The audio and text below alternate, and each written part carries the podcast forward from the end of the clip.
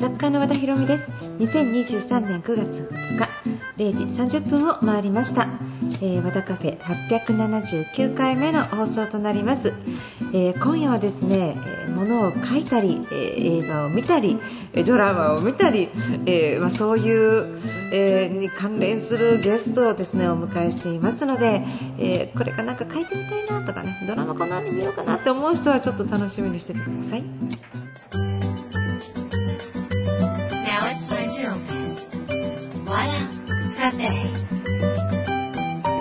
改めまして FM 富士を聞きの皆さんこんばんは。和田カフェのオーナー和田博美です。えっとですね今夜ゲストをお呼びしていてあの最近本を出されたんですけど、えー、プロ作家や脚本家たちが使っているシナリオセンター式物語の作り方ということで、えー、の著者でシナリオセンター取締役副社長の新井和樹さんに、え、来ていただきました。シナリオセンターさんってすごい有名で、あの、多くの脚本家の方がまあ、生まれているあの連ドラ脚本家の70%以上ってすごいですよね。コンクール受賞者90%以上。だから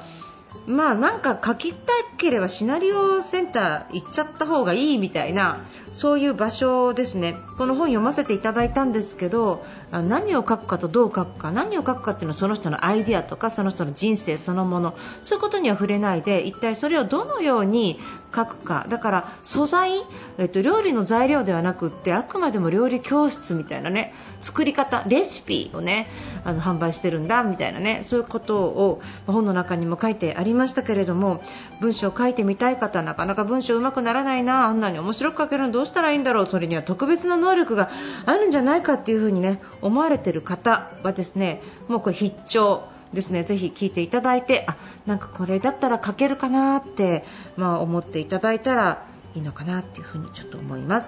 えー、ウィークエンドの始まりは和田博美の和田カフェ。どうぞ最後まで楽しんでいってください。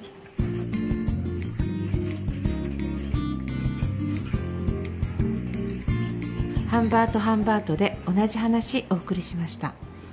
和田博美の和田カフェ。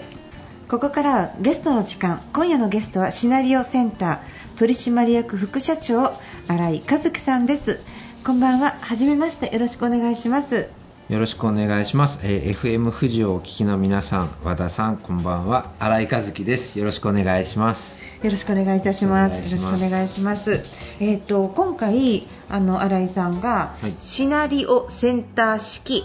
物語の作り方っていうのを、まあ、上司されたということで、はい、これってシナリオ読ませていただいたんですけどシナリオセンターさんが何年ですか？おじい様の代からだったりします、えー、今年53年目ですね。53年の間の、はいマル秘情報が書かれてるんじゃないんですかね？いや別にマル秘には講座でやってることをよりまあなんだろう噛み砕いてみたいな形なので、マル秘ではないんですけどね、はい、でも講座に行かないと知れなかった技が本に書かれちゃったって話でもないんですか？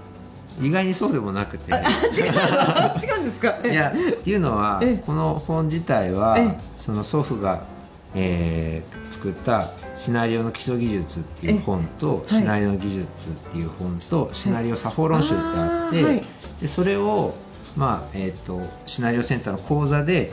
皆さんにお伝えしているっていう内容なんですけど、はい、でこの物語の作り方に関しては、はいうん、その新井はさんが作ってくれた表現技術を、はいまあ、シナリオだけじゃなくてより物語の作り方っていう意味で広めにして小説とかにも使えるよとか、そういうちょっと広めにして再編集したというか、整理したっていう感じなので、全くなマル秘では全然 わかりました、はい、ありがとうございます。えシナリオセンターさんが53年前におじい様作られたのは、どういう動機でその作られたんですか？なかったんですよね、今まで日本にそういう。そうですね、はい、ないですね。なくてまああの脚本家の養成所みたいなのは松竹さんとか、はい、えー、日本シナリオ作家協会さんとかでやってはいたんですけど、会社としてそれだけをやるっていうのはあんまなくて、でうちの祖父は東宝の駅前シリーズとか、そういう脚本いっぱい書いてる人でで映画の企画部長もやるようになって、そうすると今度自分が書くだけじゃなくて、企画したものを今度書いてもらう脚本家が必要になってくると、はいはい、でそうするとそこを育てなきゃいけないとい。うのがあったりして、で脚本家を育てていこうとかあとその映画に関わる人間みんな脚本を読めないとダメだよねっていうので、はい、最初は映画会社の片隅でもうやりたいちょっと勉強したい人みんないいよっていうので、それで受付の人とか、照明さんとか、そういう人も含めてシナリオを勉強してもらうっていうのをやり始めて、でそこからシナリオを教えていくってことに多分本人も傾いていったんだと思うんですけどそれで、えーと、東宝の、まあ、子会社で東京映画ってあったんですが、はいはい、そこを退職して、資材投げ打って作ったのがシナリオセンター。そうだったんですか、はい、でもしも東宝辞めてなかったら祖父は東宝の役員になってたんじゃねえかっていうふうに言われてたんで、えー、そうすると辞めてなかったら僕はコネで東宝入れたんじゃないかっていう。どっちが良かったですか？いや分かんないです。どっちが本当に良かったか分かんないですけど でもそれくらいなんか資材投げ打って、はい、後進を育てたいみたいなので始めたのがきっかけすごいですね。そうするとあの映画界ドラマ界をそその後、はい、相当なる影響で日本のカルチャーを作っていかれるっていうことの発端になっていくわけですよね、うん、帯にもいろんな有名な方書かれてるんですが、はい、あのどんな作品が生まれていったんですか？今だと「らんまん」朝ドラだと「らんまんも」はい、えーと、うちの出身の佐賀さんかな、うん、はい、はい、ですし、うん、映画だと今やっているものだと「キングダム」とかの黒岩さんとかもそうですし、この作品ってもう言えないぐらいの活躍を皆さんしてくださってるので、ええ、なんかもう本当は出身ライターの方のテレビドラマとかも全部見ないと失礼だなと思うんですけど見きれない。見切れないんですよ。7割くらい皆さんもう毎日のように毎日誰かが書いているので、ええ、見切れないなっていう申し訳ないくらいですね、はい、それくらいみんな活躍してそれだけ活躍する人配置されてる、はい、シナリオセンターさん、はい、なんでそんなことが可能なんですか？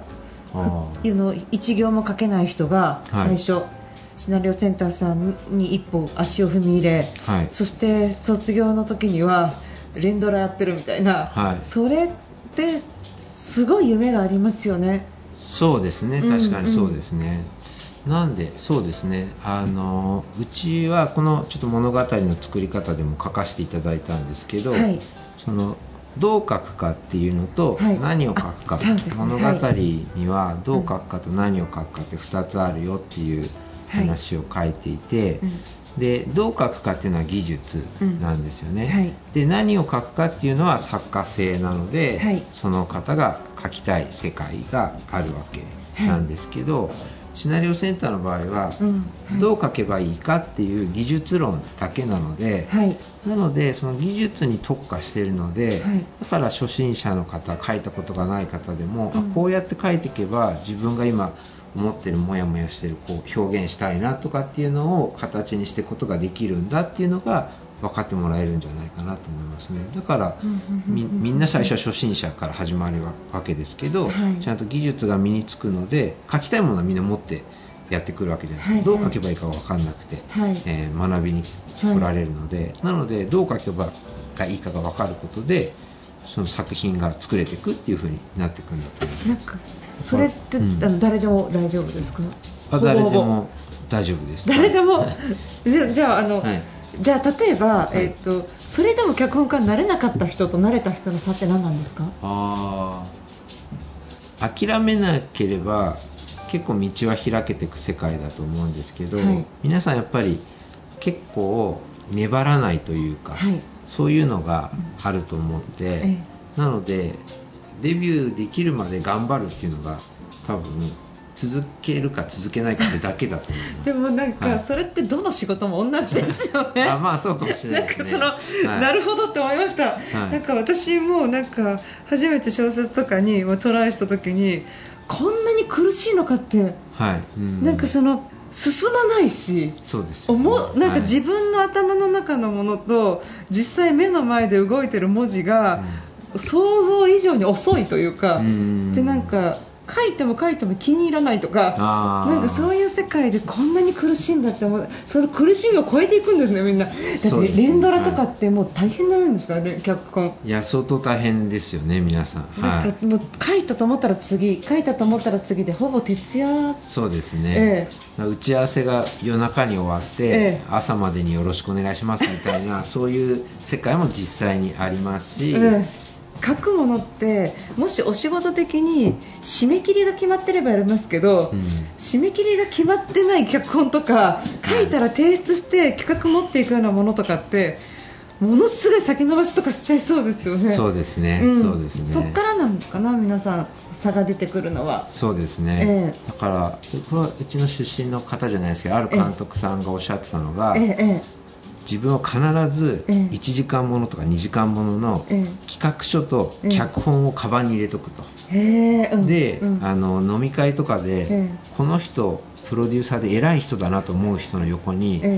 何かのタイミングで座るんだと、で話しながら僕はあの企画いい企画ありますよみたいな、そうするとあじゃあ送ってよって言われると、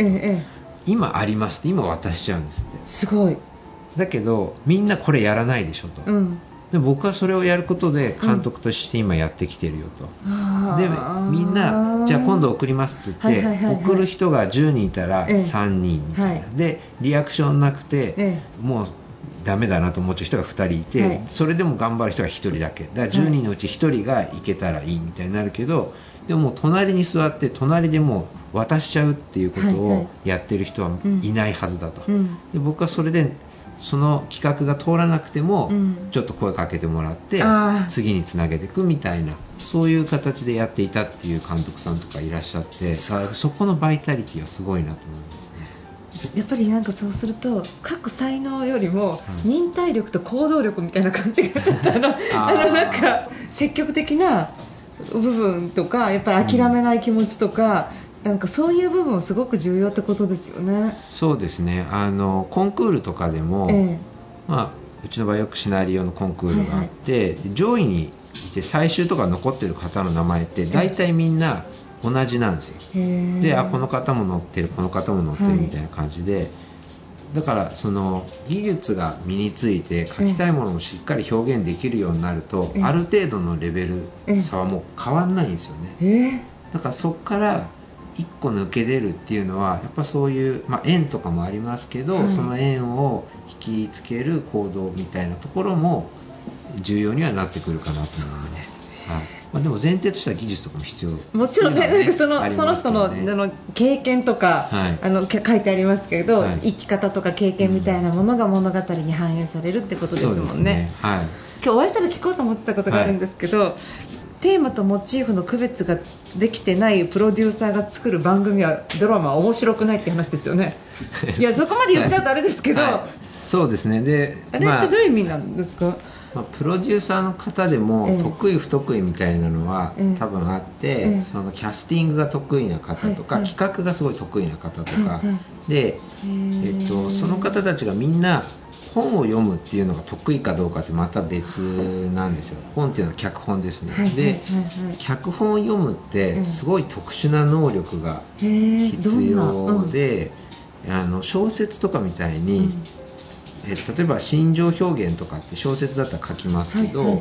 あのシナリオの場合はそれはセリフとかと書きとか、えーと、映像描写で表現していくのでそこは書いてないわけですよね、なのでと書きの意味とかをこう理解していかなきゃいけないんですけど理解できてないわけではないと思うんですがそこの読み取りが脚本家の意図が汲み取りきれないみたいなことは若干あったりしてであとはディレクションって難しくてやっぱり感覚的な話になっちゃうんですよ、これ面白いねとかここ面白くないね、でじゃあ面白くないとしたらどう面白くないの、っていうのを言ってだからこう直してねっていうのが必要なんですけど、面白くないまではあるんですけど、なぜ面白くないかっていうとこの登場人物とこの登場人物の関係性がずれてるからだよみたいな話はなくて、はいはい、なんか面白くないからもっと面白くしてきてよみたいな話になっちゃうわけですよ、はいうん、それで書き直してくるとこれじゃないんだよねみたいな話になっちゃったりして、はい、その論理的に本を読み解いて脚本家の人にフィードバックするっていうのが、うん、そこまで得意じゃなかったりすると、脚本家は苦しむんですね。結局どう直せばいいのみたいな、えーとまあ、テーマとモチーフが区別ができてないとかっていうのは倉本さんもおっしゃってたんで、ちょっと僕だけが言ってるみたいだと 怖いから。倉本先生もこうおっしゃってますけどみたいな。はい、なので、あの例えばそのテーマとモチーフ素材っていう風に今回分けて世界観を作るとき分けるんだよっていうのを入れてるんですけど、はい、そこが結構モチーフが中心で、はい、このキャスティングでこういう話にしようよみたいなのに盛り上がっていくんですけど、はい、何のためにこの話を作るのっていうのが弱かったりとかそういうのはあったりする。テーマが弱い。そうですねテーマが弱い、そうすると、うん、このじゃあ企画はどこに向かっているのかなっていうのがライターがよくわからない。なんとなく打ち合わせの場では盛り上がってあい良さそうですねとかって言って、家帰ってみると、はい、あれ結局これ何のためどういうテーマなんだっけみたいなそういうことそれのままドラマが作られるってことあるんですか実際うーんどうなんでしょうね。ただうちの出身ライターの人たちが苦しんでたまにうちの代表のところに愚痴を言いに来るんですけど、ええ、まあちょっとちょっと本読めてないんじゃないかなみたいなそういうことをおっしゃったりはしますね。はい。わかりました。じゃあちょっとテクニック的なことも教えていただきたいんですけど、はい、例えば例えばですね、えっ、ー、とよくまあ今だったら夏休みだからあの夏休みの日記みたいな子供が出してくるとするじゃないですか。はい、そうするとえっ、ー、とお父さんとお母さんと3人でプールに行きました、スイカを食べました、楽しかったですみたいな日記あるじゃないですか、はいはい、これダメじゃないですか、うんうん、例えばこれの中に欠けてるものと、はい、これを例えば面白い物語にするっていうその中の今この本の中に書いてあるテクニックをちょっと使いながらなんかあこれはテーマがないぞとか、はい、これはちょっと会話がないぞとか、はい、これシーンがないぞみたいなのあったらちょっと教えていただけますか？すいません。なんかそしたら子供もちょっとよろ面白い日記が そうですね、はい、まずプールに行ったっていうのとか、えーと、スイカを食べましたっていうのって、うん、出来事なので出来事、はい、はい、出来事を並べていっても、面白くはならないんですよね。でそれはこの本の中ではストーリーとドラマって違うものだよっていう話をしてるんですけど、はいええなので、えー、と今の子どもの日記だと、うん、これをやりましたこれをやりましたこれをやりましたっていうのはあくまで出来事なのでストーリーは進んでいるのでストーリーだけ、はい、はい、ストーリーだけなんですね、だからなんか、とりあえずは一応かけてはいるけど、はい、まあ面白みはあんまりないよねみたいな。で、えー、お父さんとお母さんとプールに行きました、はい、例えば、それってそこを読んだ人って、うんその文字面は分かるけど、ええ、どういうプールなのかっていうのは分かんないじゃないですか、はい、分かんないです。例えばそこ、市民プールで、え、あの他の子もワイワイいるプールなのか、うんはい、なんかちょっとこう高級な プールホテルとかのホテルのプール行ってなのか、はい、なんかそういうどういうプールかみたいなのがあればそこって膨らませられると思うんですよね、はい、で市民プールに行きましたみたいなのがプールにお父さんとお母さんと一緒にプール行きました、はい、市民プールで自分と同じぐらいの子たちがいっぱい家族で来てました、はい、でなんか浮き輪持ってる子とか何とかがいていましたと、はい、で僕は何とかしか持ってなかったからちょっとだけ恥ずかしかったですみたいなとか。ドラマそれが。そそこのシーンになってくると、そうすると今映像がちょっと浮かぶじゃないですか。浮かびます。はい、はい、だからその読んでる人に映像が浮かんでるように書けると、ええ。読んでる人も分かりやすいし、うん、かつ日記の行数増やせるぞみたいな。そうですね、はい、すごい。そうなんです。なのでそこの映像がイメージできるように書いていくっていう風になると、うん、その読んでる人もその場所にいるような感じで、はい、頭の中に映像が、はい、えーと、思い浮かぶので、はい、まずちょっとこう、うん、どういうとこなんだろうとか、どういうプールだったんだろうっていう興味が湧いてもらいますよね、でで次の段落でお父さんとお母さんスイカ食べました、はい、スイカ食べましたってなったら、スイカを丸っと大きいのを、割ってスイカ割りして食べたのか、はいはい、それとも持ってきたやつを食べたのか、はい、持ってきてたとしたらなんかそこにスイカ持ってこうねみたいに言ってそのスイカを食べるのをワクワクしてたエピソードみたいなのが入ってくると思うので、はい、そういったのが書けると思うんですよね。だからこのスイカはまずどうやって持ってきたのとか、はい、なんで持ってきたのみたいなのを書いてあげると、主人公の僕がどんだけ楽しみにしてたのかみたいなのが今度伝わってくるんじゃないかなと思います。かりました食べてる時のお父さんとかお母さんがどんな顔してたのかとか、どんな会話したのかみたいな、でそういうのも種をちまちま取ってると、お父さんがそんなのはあの一口に食べちゃえばいいんだって言って、で、まあ、ちょっと下品かもしれないですけどどうせうんこで出るんだからみたいな種なんてみたいなことを言うとお父さんのこの豪快なキャラみたいなのが出てくるキャラですね今度ね、はい、セリフで、はい、そうなんです、はいはい、なので、そうするとあお父さんこういう人なんだねとかでそういうふうに言うおお父さんをあのたしなめるのやめてよみたいな大きく言ったら周りにも人いるんだしとかたしなめるお母さんがいると今度お母さんのキャラが出てきてっていうふうにそうするとそこでスイカを食べるどう食べてたかっていうので、はいはい、登場人物であるお父さんお母さんキャラクターも見えてくるみたいな、はいはい、そうするとやっぱドラマになってくるんじゃないかななるほど、はい。面白い、うん、そう。そうすると最後楽しかったです。いらないんですよね。もうそれ楽しかったのが分かるから、うん、でそんな夏の一日でしたでもう、うん、あこの子は楽しく過ごしたんだなっていうのが。いやこの子の日記すごくないですか、はい、今の添削で。はい。ええ。なると思います。でもそうすると作文が書けないとか、はい、文章が書けないって言ってるような子どもたちもそうやって面白くちょっとした工夫で、ね、あのまあ、シナリオのあのコツをつかみながらみたいな。感じですよね。はい、うん、そうですね。なんか前なんかのラジオで聞いてたんですけど、お母さんとお子さんがあのお父さんと仕事行ってて、なんか海に海水浴に行ってであのおとお母さんの昔の友達とかみんな集まって、はい、それでみんなで集まってワイワイしてでバーベキューやって、うん、でお母さんお酒飲んででもうお酒飲んで酔っ払っちゃったからって言ってそれでそこの家の人のところに泊めてもらったっていう話があったんですよ、はい、そのみんなで泊まってもらった、うん、そしたら子供の日記をお母さん後で見たら海に行きました。お母さんが酔っ払いました。知らない男の人とのところに泊まりましたっていうのが その日記そのそのままストーリーでお母さんそれ先生に呼ばれてたっていう話、はい、でなんか状況をかけないと大変なことになっちゃうっていうか。うん、うん。すごいひと夏を過ごしたね そうなんですよ。だからまあそこの要は、えっと、ストーリーだけでは本当に何も伝わらないってことですよね、はい、そうなんですそうなんです。あとシークエンスって一体どういうことなんですか？あシークエンスは、ストーリーの、もうちょっと細かく分解したものどういう、うん、で、うん、話のまとまりなので例えばそれこそあのこれ拝見まあ、宝物拝読させていただいたんですけど、はい、例えば1章の中に、はい、えーと、1章2章3章4章がシークエンスなんですね。宝物のストーリーで、まあ、好みがお母さんとの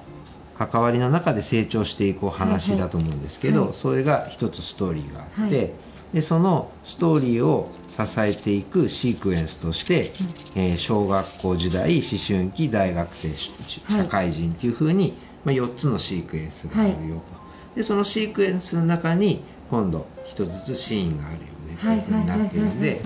小説でいうとシークエンスが章に当たるんですけど、ね、話のまとまりっていうことですね。はい。なんか岡田義和さんが僕はすごい好きなんですけど、今回あの帯にも名前いただいてるんですけど、岡田さんが席の取り合いじゃないからみたいなことをおっしゃってて、まあ、それは岡田さんクラスだから言えんじゃないかみたいなこともあるんですけどでもやっぱりそのどんどんいいものをかける人が増えていく方がやっぱり業界全体が良くなるんだから、そういう席の取り合いじゃなくていいものをみんなで作っていこうよみたいな、そういうことをやっぱおっしゃってくれるんですけど、そういう感覚で、みんながいるといいんじゃないかなと思いますけどね、はい、その方が面白いものがどんどんできてくるとでそしたらみんな映像を見たりとかする人が増えるってことですよね。そうですね。つまんないものを見てたらみんな YouTube とか流れちゃいますもんね。そうですね、うん、はい、だから活性化させるためにより腕を磨けみたいなそうそう。だからですよね。そう、うちの祖父がシナリオセンター始めた時に、うん。はい、日本中の人にシナリオを書いてもらうっていうそれは、みんなが自分以外の人のことを考えられるようになるとか、物事を客観的に見れるようになるとかそれが物語を作るとかシナリオ書くとか、小説書いててもそうだと思うんですけど、はい、そういう俯瞰するみたいなのができるようになると、なんか自分の一方だけじゃなくて違う方面からも見れるようになるでしょうと生きていくのが楽になるんですよね、はい、そうですね、うん、まあ、どんどんみんなにそうやってプロになるとかは別に作品を書くっていうのを楽しんでもらいたいですよね、はい、ありがとうございます、えー、じゃあこれ習ってみたいな本読んだんだけど習ってみたいなっていう方はシナリオセンターさんに問い合わせすればよろしいですか？ぜひぜひお越しください、えー、ということで、えっと、今日はですねシナリオセンター取締役副社長新井和樹さんに来ていただきました。どうもありがとうございました、はい、ありがとうございましたわらカフェ。